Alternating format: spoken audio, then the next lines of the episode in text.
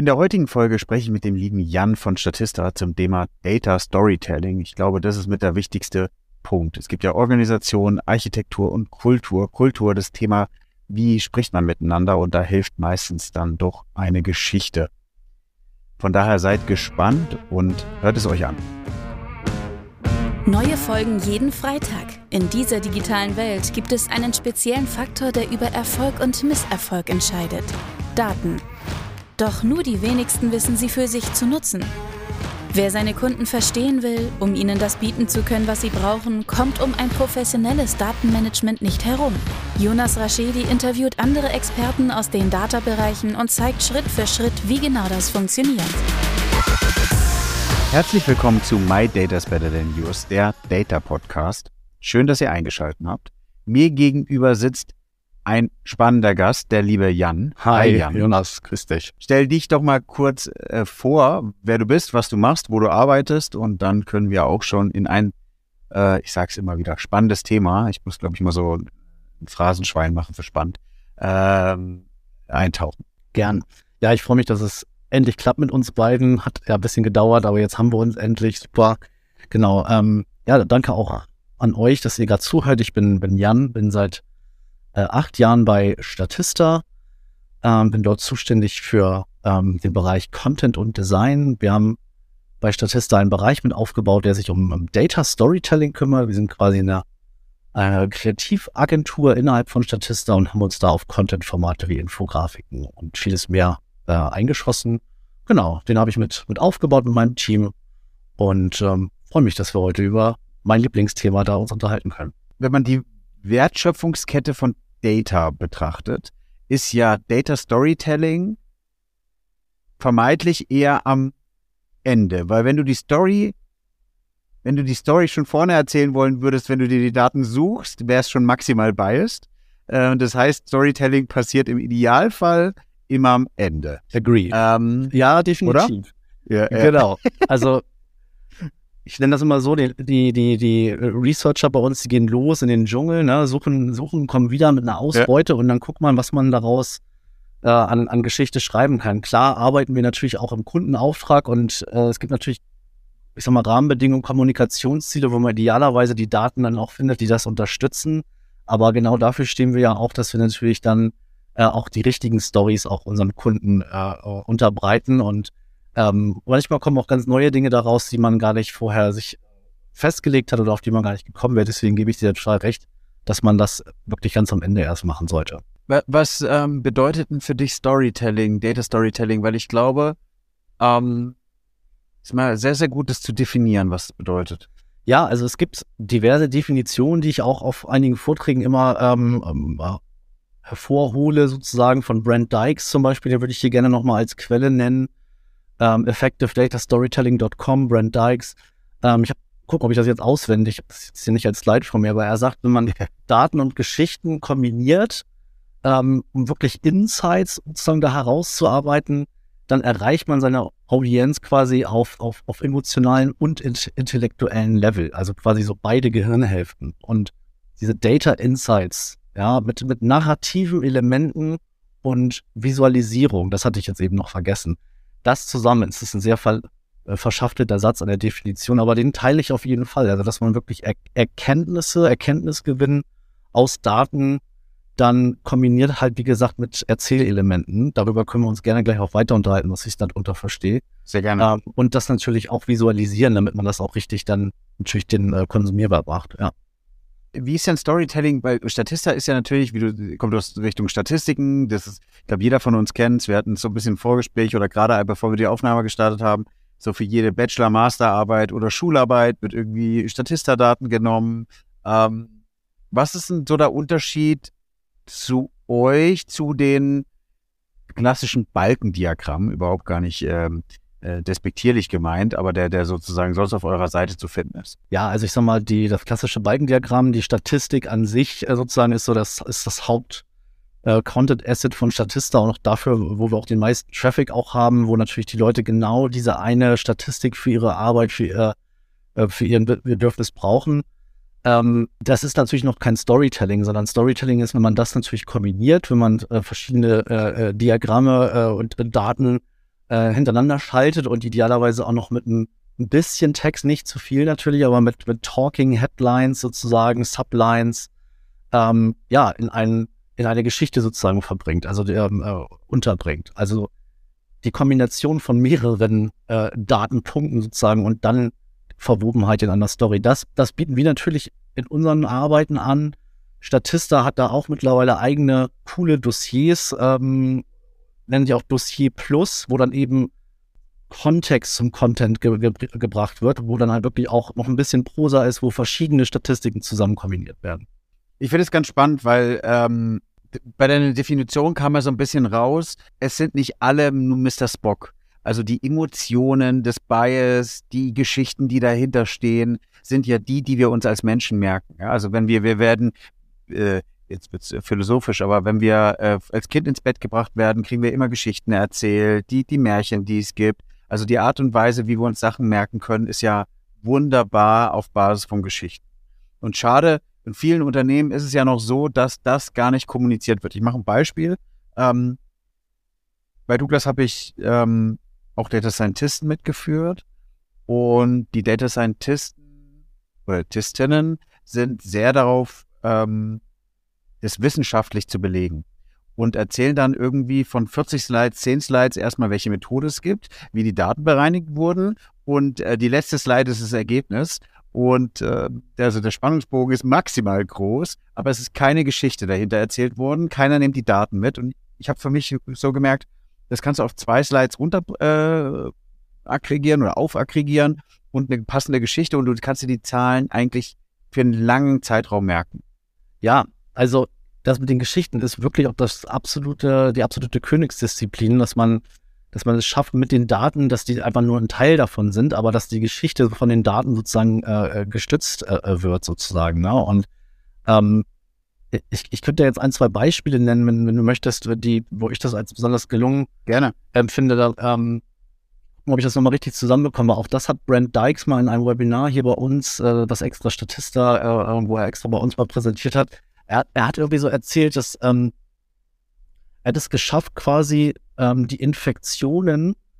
Ähm, er hat von einer Story erzählt, wie ein Arzt es geschafft hat, sozusagen mit Hilfe von Data Storytelling klarzumachen, wie wichtig es ist, dass äh, sich die Ärzte die Hände waschen. Ja, und hat das hergeleitet sozusagen mit, mit Todesfällen und so weiter und hat das halt in so einer ähm, intensiven Geschichte hat erzählt, wie viele Kinder gestorben sind und so weiter, das mit Daten belegt, sodass diese Story einfach so einen Impact hatte, dass wirklich dadurch eine Aktion stattfand, dass danach einfach klar war, okay, es muss irgendwie zusammenhängen mit Kontamination und so weiter und konnte es halt belegen und hatte so eine starke Geschichte da erzählt und es dadurch geschafft, dass das dadurch ähm, ja äh, mehr Hygiene quasi in den, in, den, in den Krankenhäusern quasi stattfindet und so weiter. Und er musste mit dieser Geschichte halt erstmal Politiker und Leute überzeugen und das war eine starke Geschichte. Oder das Beispiel zum Beispiel fand ich, fand ich sehr, sehr eingänglich. Das ist bei mir hängen geblieben, deswegen erzähle ich sie gerne weiter ich bin mir gar nicht sicher, ob wir so lange darüber sprechen sollten, dass es wichtig ist, das zu tun. Ich würde es so als Standard ja. definieren. Mir geht es eher darum, ähm, ich glaube, das siehst du ja auch genauso. Ähm, warum machen das so wenig Leute? Ja, gute Frage. Also weil das, ähm, weil das halt eine Disziplin ist, wo man natürlich auch ähm, Skills haben muss, um eine Geschichte zu erzählen. Ja, dass man Deswegen haben wir bei uns sozusagen sind die, die Researcher und die Texter sind in Person. Ja, also die, die schreiben sowohl Texte als auch recherchieren sie Daten. Und ich finde die Kombination wichtig. Und ähm, wie du sagtest, ja. Data Scientists, es gibt Nerds, die, die finden, die, die, die sind gut in der Recherche, aber halt das Skillset daraus dann auch die Story zu schreiben, das muss man entweder verbinden in Teams oder halt Leute haben, die das beides drauf haben. Vielleicht, du, ich weiß es aber natürlich nicht genau, warum das so wenig Leute machen, aber ähm, ich glaube, der Trend ist dabei, dass Daten immer wichtiger sind und dass das eigentlich, das ist ja auch unsere Mission, äh, das weiter zu promoten, ja. sozusagen auch, damit es mehr gemacht wird. Ne? Genau. Ich glaube, dass wenn man sich das anschaut in Uni oder in, in FH oder, oder auch Schule, dass diese dieses Geschichte erzählen gar nicht mehr so ähm, sehr beigebracht wird. Also die Art und Weise, wie kommuniziert wird, ist ja da, also wenn wir es wenn wir es irgendwie auf eine Metaebene ziehen, ist es die Art und Weise der Kommunikation. Und ich glaube, das werden wir in den jeweiligen Jobs gar nicht so sehr trainiert. Und ich glaube, das brauchen wir. Wir werden, äh, wenn du Fachabteilungen mit Data-Abteilungen zusammensetzt, die Art und Weise, wie kommuniziert wird, dass auf einem Level kommuniziert ist, das ist das, ist das was wir ja lernen müssen. Ich sage ja immer, wir wollen am Tisch, an runden Tisch mit den anderen sitzen und irgendwie Entscheidungen treffen, aber dann ist ja auch unser Job, deren Kommunikation oder ebenfalls in Analogien, so wie ich es mache, oder in einer Story zu erzählen. Absolut, ja. Ja, aber spannend, dass ihr diese, dieses, die beiden Skills miteinander zusammen verbindet und irgendwie sagt, naja, der, der das analysiert, ist auch derjenige, der die Story schreibt. Das heißt, du suchst eigentlich schon sehr spezielle Fachkräfte, kannst gleich vielleicht immer erzählen, wie, wie ihr das schafft oder auf was ihr da achtet, ähm, die dann wirklich auch diesen Job ausüben können, weil nur zu erzählen, dass irgendwie der Umsatz um 10 oder um 20 Prozent gesunken ist, ist ja nicht die Story dahinter, sondern an was liegt, welche Maßnahmen daraus man ableiten kann.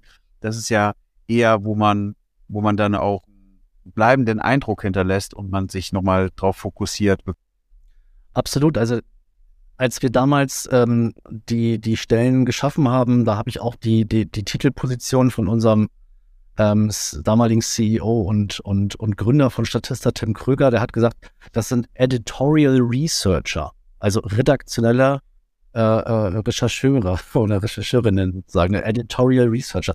Ich kannte diesen Begriff gar nicht so richtig ähm, und fand ihn aber super. Jetzt im Nachhinein macht er immer mehr Sinn, ja, weil ne, die Kombination redakt redaktionelles Arbeiten und, und Recherche zu verbinden. Genau, so heißen die bei uns.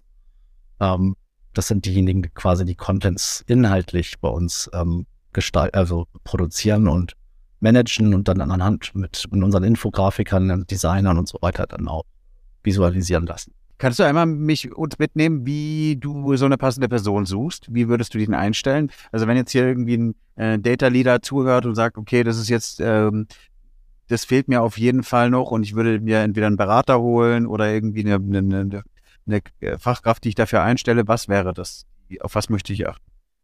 Gute Frage, weil es sind wirklich, die kommen aus unterschiedlichen Bereichen, hatten unterschiedliche Backgrounds. Also wir hatten, ähm, wir, wir, haben großartige äh, ähm, Lebensläufe, wo Leute aus, aus ähm, Informationsmanagement studiert haben, dann in Agenturen gearbeitet haben. Wir haben reine ähm, Projektmanager und, und, und Agentur, ähm, Agenturmanager sozusagen, die, die da unterwegs waren, die aber auch Lust auf Schreiben hatten, die sich da so reingearbeitet haben. Wir haben sogar eine, eine, ähm, eine Designerin übernommen, die sich bei uns beworben hat, wo wir auch dachten, eigentlich, wow, das ist doch überhaupt gar kein Background, aber es, die hat bei uns, die ist mittlerweile auch Teamlead bei uns. Ähm, und äh, hat sich wirklich aus, also die kommen aus dem Design-Background und hatte keine Lust mehr auf, auf, auf Webdesign sozusagen und hat sich komplett kalt in das Thema reingearbeitet und hat unglaubliches ähm, Aufnahmevermögen und so weiter. Also es ist wirklich, es müssen keine wirklichen Data Scientists bei uns sein, sondern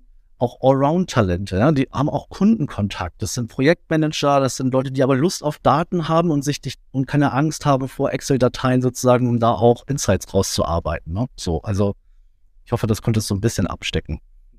Ja, es ist spannend, weil ähm, an die Sache habe ich gar nicht gedacht. Du sagst, du sagst natürlich, ich, ich dachte jetzt, naja, den Data-Leuten muss man Storytelling beibringen, aber die Leute, du kannst ja auch denen, die, die Storytelling können, ja.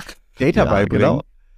Also nur zum gewissen Grade. Ne? Also den Kompromiss ja ist irgendwie die, äh, ja, sorry, ja. wir sind ja hier in, äh, bei dir wirklich auch in einem Spezialfachgebiet und äh, das heißt, ja. ich glaube mal, so richtig Data Science ist nochmal ein, noch mal ein ganz anderes Thema sozusagen. Dazu muss ich auch sagen, ja, dass, definitiv. dass wir auch noch Data Scientists in anderen Abteilungen haben und Marktforschungsteams, die noch und die richtig Big Data Projekte machen. Und wenn das dann zu komplex wird und so weiter, arbeiten wir auch mit denen äh, Hand in Hand sozusagen, ne? die dann wirklich aus ganz großen Datensätzen da wirklich Analysen äh, machen, verschiedenster Art. Aber bei uns sind es wirklich eher, eigentlich eher die Storyteller, die dann auch äh, Daten verarbeiten können und damit natürlich dann auch die Stories schreiben können. Genau.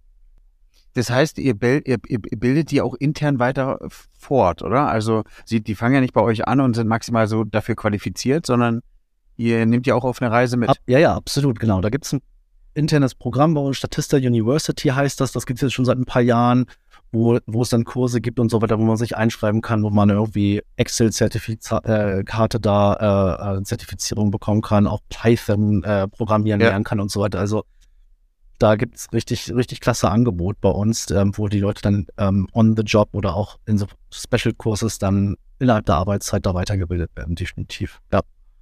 Nehmen wir uns mal so auf eine Reise mit, wie, wie seid ihr, du, du hast gesagt, du hast das Team mit aufgebaut, wie seid ihr denn überhaupt auf den Gedanken gekommen, ähm, das zu tun? Also wie, wie, wie kam diese Erkenntnis? Ähm, also Statista produziert ja Infografiken als quasi Monostrategie des Content Marketings schon seit über einer Dekade. Statista gibt es jetzt seit zwölf Jahren und ähm, unsere Gründer haben sich damals halt überlegt, ähm, jetzt kein Geld für Werbung und Paid Media und sowas auszugeben, sondern Backlinks, Backlinks, Backlinks, SEO-Relevanz, ne, Conversion und so weiter und aus den Daten dann äh, Infografiken zu produzieren, die kostenlos auf statista.com verfügbar sind, ohne Paywall, ohne Registrierung, sondern einfach komplett frei. Das war schon eine sehr frühe Entscheidung, auch vor meiner Zeit. Ähm, und ich habe Statista dann immer zum Beispiel bei Horizont im Newsletter mit, der, äh, mit dem Chart of the Day wahrgenommen. Und so hat sich dann die ganze Zeit immer das Statista-Logo bei mir im Unterbewusstsein auch eingebrannt. Deswegen bin ich dann auch später zu Statista gegangen, weil diese Brand sich da schon aufgebaut hat. Aber was ich sagen wollte, ist, dass diese, diese ähm, Grafiken extrem gut auch im Social-Bereich funktioniert haben, dass quasi die sehr gerne in Blogs geteilt werden ähm, und dass quasi 30 Prozent der Backlinks da draußen resultieren aus Infografiken, die Statista produziert. Das sind Zehntausende. Und ähm, es war dann so, dass viele Kunden auch von Statista auch gesagt haben, ey, das finden wir richtig cool. Sowas hätten wir auch mal gerne für uns. Und dann gab es erste Projekte, ähm, für Medienhäuser und andere Kunden. Und dann haben, genau, haben wir da einfach auch so ein Geschäftsmodell sozusagen ähm, rausgemacht. Ich hatte dann diese Chance bekommen, diese Abteilung mit aufzubauen. Es gab so ein paar erste kleine Projekte und Anfragen. Und ähm, mir wurde dann sozusagen die Möglichkeit gegeben, so, hey, willst du dieses, dieses Geschäftsmodell ausarbeiten? Wollen wir da nicht mal so ein, so ein Kreativbusiness draus machen, sozusagen? Und das ist dann total auf Anklang gestoßen. Und so wurde es dann größer. Ne? Ähm, kann ich natürlich noch viel mehr darüber erzählen, aber so das waren so die frühen Jahre sozusagen der Erfolg der Infografiken von Statista und dann der Bedarf ähm, der Kunden, das in eigenen Corporate Design auch mal zu bekommen. Genau. Ja. Jan, wenn du äh, wieder das Beispiel Hörerinnen und Hörer ist irgendwie, arbeitet im Data-Umfeld oder muss eine Präsentation erstellen. Was ist dein Tipp? Was würde deine, was wäre deine Herangehensweise, um auf Basis von einer Anfrage zu entscheiden, ähm, Daten auszuwerten. Ich glaube, da haben wir ja gesagt, äh, Daten müssen erstmal vorherrschen und die Erkenntnis muss schon vorherrschen. Wie wäre deine Idee dazu, deine Story aufzubauen? Gibt es da so ein Framework? Was wäre, was wäre so äh, deiner Erfahrung nach gut zu machen? Werbung in eigener Sache. In den letzten zwei Jahren habe ich über sechs Bücher geschrieben, 200 Podcast-Folgen aufgenommen und ich habe mir überlegt, wie bekomme ich diese ganzen Informationen jetzt nochmal anders verpackt und in einem Mehrwert für euch kommuniziert. Mit meinem Team habe ich jetzt über sechs Monate mal drüber nachgedacht, was kann das denn sein und habe viele Ideen verschmissen und dann auch doch wieder angefangen. Es wird jetzt demnächst einen Videokurs geben, in dem ihr die Möglichkeit habt, alle Informationen, die ich über die letzten Jahre erarbeitet habe. Wie wird ein Unternehmen datengetrieben? Auf was muss man dabei achten? Was sind Fails? Und vor allem, was sind aber auch gute Vorlagen, die man nutzen kann, um erfolgreich zu sein? Von daher nutzt die Chance, meldet euch bei mir und ihr bekommt Zugriff zu diesem Videokurs. Ich schicke euch alle Informationen dazu. Er kostet natürlich was, aber für die Leute, die am Anfang direkt zuschlagen, habe ich auch einen großen Rabatt. Ich freue mich. Also, ähm, ich würde, also wenn ich Präsentationen schreibe, dann versuche ich immer relativ am Anfang schon ähm, mit, mit Daten bestimmte Aussagen sozusagen zu belegen. Und es gibt ähm, so gewisse Spannungsbögen ähm, auch, die man, die man folgen kann. Ich nehme mal einen heraus, da ist es halt wichtig, dass es ähm, ja quasi eine Art, das ist halt auch dann Storytelling, dass man halt auch Storytelling in seiner Präsentation versucht anzuwenden, dass man sagt, okay, es gibt hier irgendwie ein Incident, also quasi irgendwie eine ein Ereignis, was irgendwie eine Art Vorfall oder eine Situation, die dann durch Daten belegt sind, sozusagen, ja, und dann kann man halt gucken, was ist das dann das Resultat, äh, was sind, was ist die, ähm, die Wirkung, was ist die Auswirkung dieser, ähm, was ist das Problem, was kann passieren und wie kann man das lösen? Ähm, also wenn man sozusagen ähm, wirklich am Anfang schon die Aufmerksamkeit bekommt, indem man halt mit einem, mit diesem Incident quasi kommt und dann diesen Spannungsbögen dann mit einer Auflösung und einer Aktion am Ende hat. Also das ist jetzt ein Framework zum Beispiel eines Spannungsbögen, ähm, den ich äh, ähm, quasi wahrgenommen und manchmal auch, auch nutze. Also das heißt aber, die, die Story wäre dann sozusagen, ähm, wir haben 50 Prozent mehr Umsatz gemacht, Punkt. und danach die Geschichte erzählen, warum 50 Prozent mehr Umsatz, was waren die Treiber? Ja, zum Beispiel, genau. Also, dass man halt gleich, also ein bisschen so einen Wake-up-Call am Anfang hat auch, ne? Genau. Also vielen Dank für deine, für deine Erklärung. Ich habe ich hab eine Idee, wie, wie, wie, wie ich es machen würde. Oder ich versuche ja, wer mich kennt, immer mal Analogien, Sachen zu erzählen. Und ich versuche immer rauszufinden, wer mit wem spreche ich. Spreche ich mit dem Management, spreche ich mit der IT, spreche ich mit der Fachabteilung oder wer ist. Also die Zielgruppe, know your audience, rausfinden, mhm. wer es ist dann suche ich mir wirklich raus, was sind die relevantesten Daten, die am, ihm, die, die, die Zielgruppe wirklich interessieren. Also, das war jetzt gerade meine Idee, so 50 Prozent mehr Umsatz. Das heißt, ähm, da ist die Geschäftsführung schon maximal äh, sensibilisiert dafür, würde sagen, okay, cool oder Minusumsatz und das funktioniert. Und auf der Basis dann zu sagen, okay, wie du, wie du es ja selber gesagt hast, man hat so diesen, diese, diesen Cliffhanger, okay, an was liegt es? Und auf der Basis würde ich dann versuchen, für die jeweilige Zielgruppe auch zu entscheiden, was wäre passend.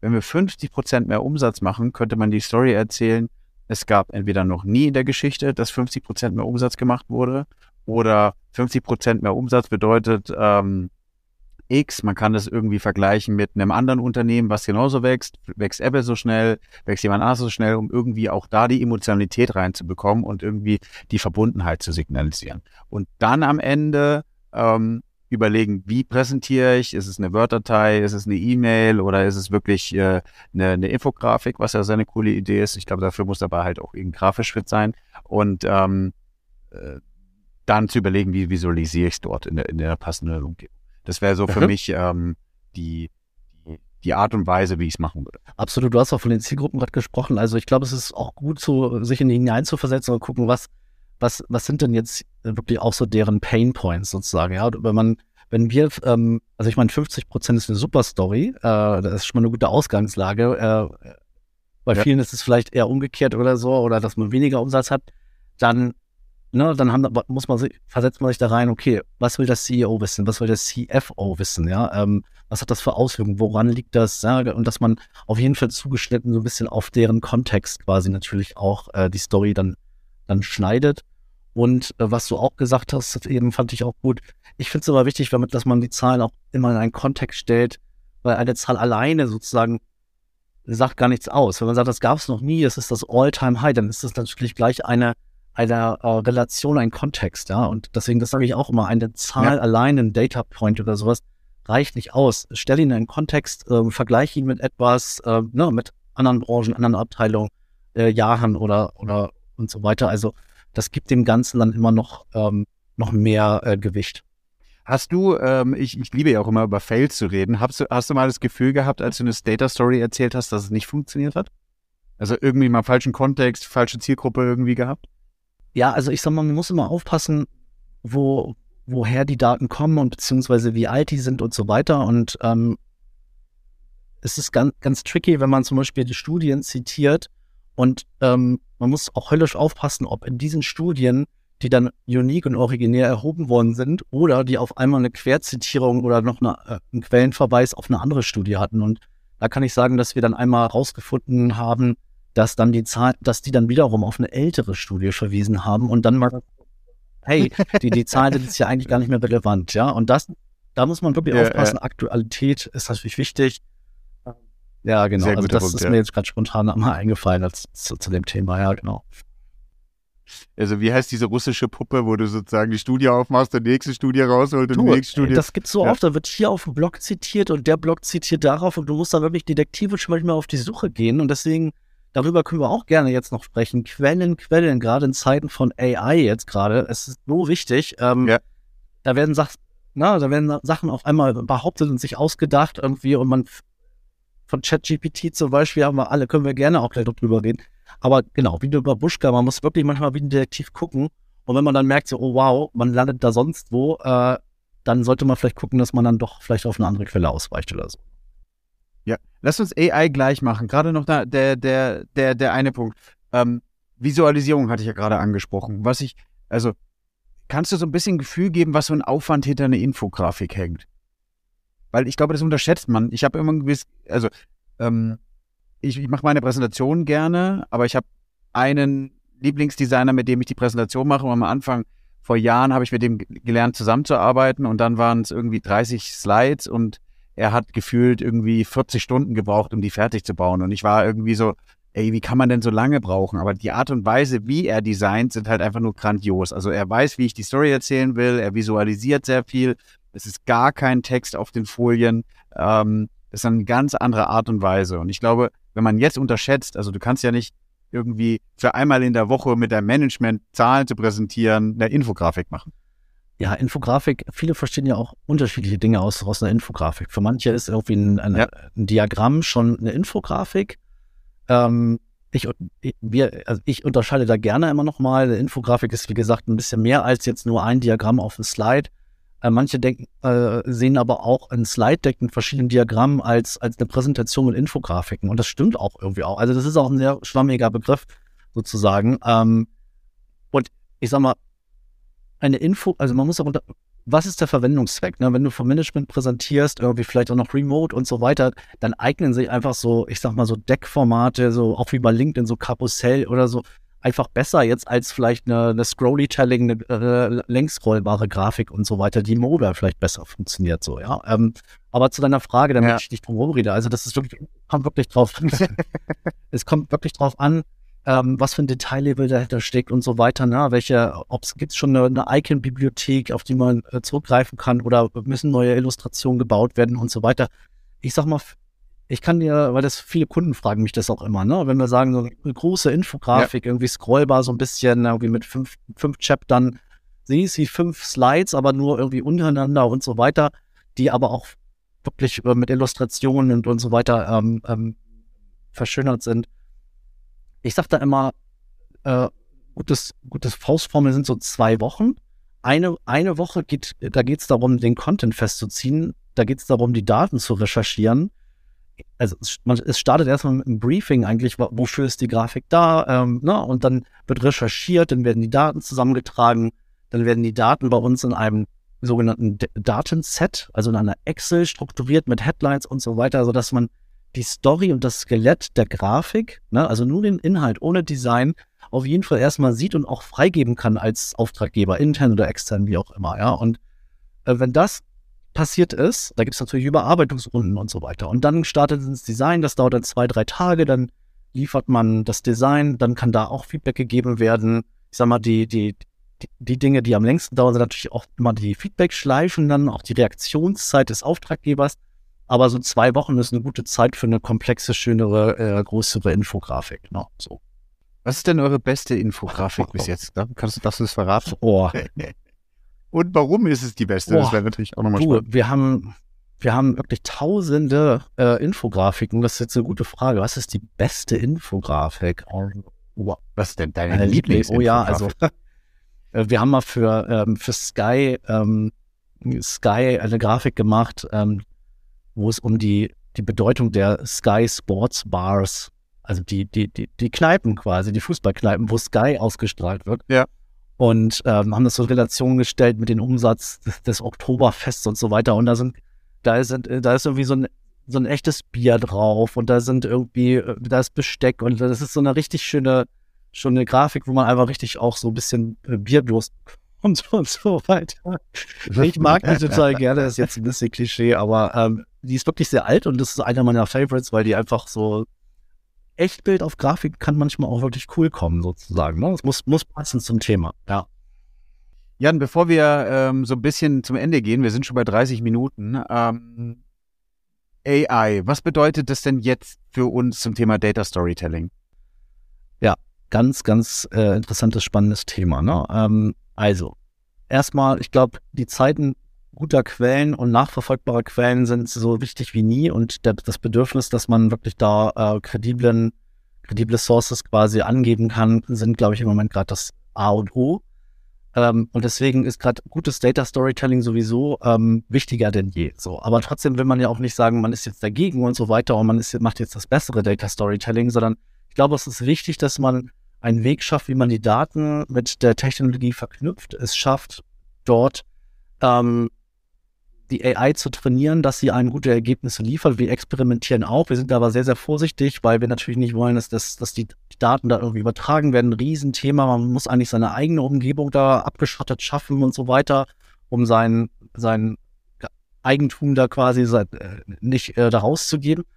Ähm, und ich glaube, es ist wichtig, ähm, dort jetzt sein, das AI ist ja auch wie ein, wie ein Kind, was man jetzt aufzieht, ne? dass man da ein guter, guter Elternteil ist, sozusagen seine AI zu trainieren, äh, damit, damit das immer bessere Ergebnisse liefert. Und das wird die nächsten Jahre bestimmen, ähm, damit man gute, gute Ergebnisse äh, äh bekommt, Stories bekommt, gute Visualisierung. Ähm, wir haben Experimente gemacht, Dort simuliert die AI Infografiken, aber die Datenpunkte und alles nichts stimmt. Das ist wie, also es ist wirklich wie, als ob so ein Alien da irgendwas hingelegt hat. Und das ist super interessant, aber da, ist noch ein Weg zu gehen, bis man da wirklich brauchbare Ergebnisse hat, die dann auch wirklich übereinstimmen mit den Datenpunkten und so weiter. Ja. Was glaubst du denn, was als erstes abgelöst wird? So die Visualisierung mit Midjourney und Co. Oder ist es eher ähm, Kontext finden, eine Story drumherum bauen, irgendwie Vergleiche, wie du jetzt ja gerade gesagt hast, irgendwie Sportsbar versus äh, Oktoberfest oder gemeinsam mit Oktoberfest. Was, was glaubst du, welches Thema wird da eher Boah, gute, gute Frage. Also ähm, ich glaube wahrscheinlich dann doch eher die Texterstellung und die Story, weil die noch ein bisschen weiter vorne äh, ist sozusagen in der Entwicklung und, und mit Journey und so dann ein bisschen hinten dran. Ähm, deswegen glaube ich, dass da leicht die Nase vorn sein wird.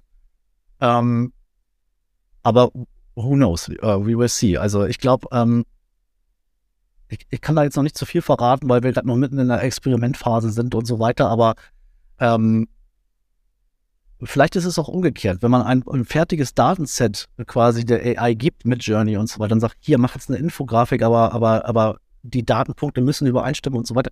Vielleicht ist die dann auch schneller unterwegs, weil es dann einfacher ist. Ähm, als, mhm. als vielleicht Sehr überhaupt cool, ja. diese intellektuelle Arbeit, eine Story aus diesen Millionen Daten, die da draußen existieren, überhaupt rauszuarbeiten. Ich weiß es wirklich nicht. Ich kann es dir nicht ja. sagen, aber es ist spannend, wirklich. Ist ein, ist ein guter Punkt, aber was du, was du, glaube ich, also JetGPT kannst du ja auch als ähm, als Suchmaschine nutzen, musst du natürlich irgendwie verifizieren, ob die, wie du vorhin gesagt hast, ob die Quellen richtig sind, aber dann kannst du, glaube ich, eher schneller Vergleiche finden. Irgendwie, welches Unternehmen wächst auch um 50 Prozent, äh, um, um diesen, die, diese, diese, diese Story mit ähm, Beispielen oder Analogien zu füttern. Ja, auch wenn man, ich glaube, das könnte schon sein, dass man, dass man schneller den Denkprozess oder die Ideen äh, ankurbelt. Kann ein Beispiel teilen, wenn wir noch Zeit haben. Ich habe äh, ich habe was äh, gesucht bei ChatGPT und habe gefragt, hast du ähm, da wird dann gesagt, ja, da hat ChatGPT mir dann gesagt, ja, Studien belegen das. Ja, dann habe ich gefragt, okay, welche, äh, welche Studien sind denn das? Und dann hat ChatGPT gesagt, oh, Entschuldigung, ich habe mich nicht richtig ausgedrückt. Es sind die und die und die Studien. Und dann habe ich die ähm, gesucht und habe die aber nicht gefunden. Und dann habe ich das Gefühl gehabt, es gab die, es gibt die gar nicht. Ne? Also es wurde mir da irgendwie ja. The Power of Visual Storytelling von KPMG genannt. Äh, und ich habe wirklich lange danach ja. gegoogelt und die nirgendwo entdeckt, diese Studie. Und dachte nur so, halt erst, also vielleicht gibt es die auch und ich weiß nicht, wenn, äh, wenn ihr da draußen die Studie kennt, bitte schickt sie mir irgendwie auf LinkedIn zu, weil ich aber da habe ich auch gedacht, wow, okay. Weil erst dachte ich, wow, cool, endlich, so, aber irgendwie dann so, aber wo sind die? Ich will jetzt die Quelle, ich will diese Studie jetzt haben, ja, und habe sie nicht, gab sie vielleicht gar nicht, ich weiß es nicht. Ja. Ja, ist ja ein bisschen dem geschuldet, dass ähm, da ja die Wahrscheinlichkeiten oder die Struktur irgendwie versucht wird genau. nachzubilden. Ne? Ähm, äh, so eher die Unterstellung, dass äh, in dem Bereich KPNG höchstwahrscheinlich was hätte, ähm, was ja schon mal ein guter Punkt ist. Ähm, aber ich glaube, also der, es wurde ja schon geteasert, dass jetzt bald die Version kommt, wo JetGPT selbst googeln kann. Ich mache gerade viele Experimente mit, Experimente mit AutoGPT, also da, wo auch automatisch sozusagen gegoogelt wird und ChatGPT dafür genutzt wird, eher die Art und Weise der Fragen und der Antworten. Du kannst ja sozusagen ChatGPT auch mit dir, mit sich selber äh, interagieren lassen. Ähm, das funktioniert recht gut und da kann schon die, die Reise hingehen, ja, dass du, dass du das ähm, hinbekommst. Ich, so Inspiration, welche Analogie man nutzen könnte, ähm, welche Themen könnten artverwandt sein zu dem, was man erzählen will, welch, was könnte diese Zielgruppe interessieren. Das hilft ja schon, über Wahrscheinlichkeiten zu gehen und äh, da Annäherung zu finden. Absolut, super spannende Zeiten gerade und jeder ähm, sollte natürlich damit seine Erfahrungen machen und ähm, lass uns gerne irgendwie in ein, zwei Jahren nochmal äh, sprechen, dann wird wahrscheinlich alles anders sein. Also wir sind echt in dieser VUCA-Welt, in dieser Welt voller, voller Unstetigkeit und so weiter. Das ist so interessant gerade. Ähm, ja, ich bin auch total, total gespannt, was die Zukunft so bringt. Ja. Lieber Jan, was würdest du denn noch als Abschluss den Hörern und Hörerinnen im Data Storing empfehlen? Was sind so die guten Punkte, aber auch die Fails, die sie vermeiden sollten? Ähm, ja, also auf jeden Fall natürlich Kreativität im Design walten lassen, sozusagen, um da Aufmerksamkeit zu erzeugen. Dann gute Daten, gute Quellen zu haben, um Vertrauen zu erzeugen. Dann auf jeden Fall die irgendwie Spannungsbögen und, und Triggerpunkte setzen, sozusagen, um da auch wirklich auf eine Erinnerung zu schaffen, ja, die, die man Geschichten, die man sich dann äh, merkt. Äh, und am Ende natürlich auch die, die richtige Distribution, sei es jetzt intern, aber auch extern, dass man natürlich auch guckt, dass man die richtigen Kanäle findet, die richtigen Assets seiner Data Story oder auch Snippets daraus in den Kanälen sozusagen verbreitet, damit auch dann auch wirklich auch seine Story auch Gehör findet, weil sonst macht er es nur im stillen Kämmerlein sozusagen. Also das so als, als kleines Fazit von mir.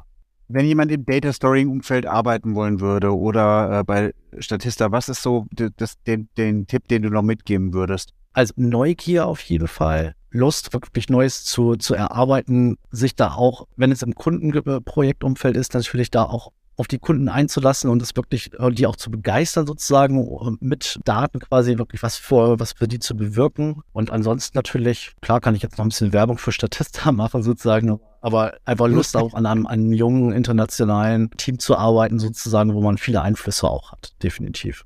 Cool. Lieber Jan, ähm, bevor ich die zwei Fragen stelle an die Hörer und Hörerinnen, wenn ihr die Folge hört und noch nicht abonniert habt oder ähm, den Podcast auf Spotify oder Apple Podcast bewertet habt, nutzt die Chance und tut es bitte. Das würde mir total helfen. Wenn ihr mehr darüber erfahren wollt äh, zum Thema Statista und Storytelling, dann geht gerne auf Jan per LinkedIn zu ähm, oder nutzt die Chance und meldet euch auch gerne bei mir. Jan, die zwei Fragen. Wir hatten vor langer, langer Zeit das Vorabgespräch. Mal gucken, ob du die Frage Oha. noch hast. Äh, was macht Jan mit privat mit Daten? Und wie würdest du mit einem Filmtitel dein Data Game, äh, beziehungsweise auch mit einem Serientitel bei Statista Oh mein Gott, stimmt. Das, jetzt hast du mich. Ähm, privat mit Daten, ich lege sie mir alle brav ab, dass ich sie wiederfinde, wenn ich sie brauche und gucke, dass ich sie nicht ja. verliere. Ähm, das ist immer eine Herausforderung auf jeden Fall, aber das mache ich privat mit Daten. Freue mich immer, wenn ich eine Steuererklärung mache und dann die richtigen Daten auch schnell finde und es nicht so schnell geht, äh, nicht so lange dauert zum Beispiel.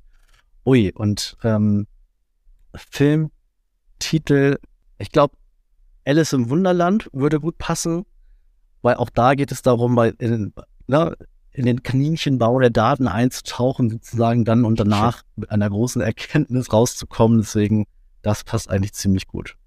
Cool. Ähm, vielen, vielen, vielen Dank, kann ich dir nur sagen. Ähm, von daher danke, dass du da warst und äh, mal spannend, wie sich das Thema weiterentwickelt, vor allem jetzt auch mit den neuen Errungenschaften. Super, vielen, vielen Dank auch. War eine große Ehre für mich, heute hier bei dir zu sein. Und äh, wir sehen uns ja auch noch dieses Jahr auf einigen Events. Ähm, da freue ich mich auch ganz groß drauf, äh, dich dann wieder live zu sehen. Und ja, super. Und allen, die zugehört haben, auch nochmal vielen Dank. Und ja, bis bald.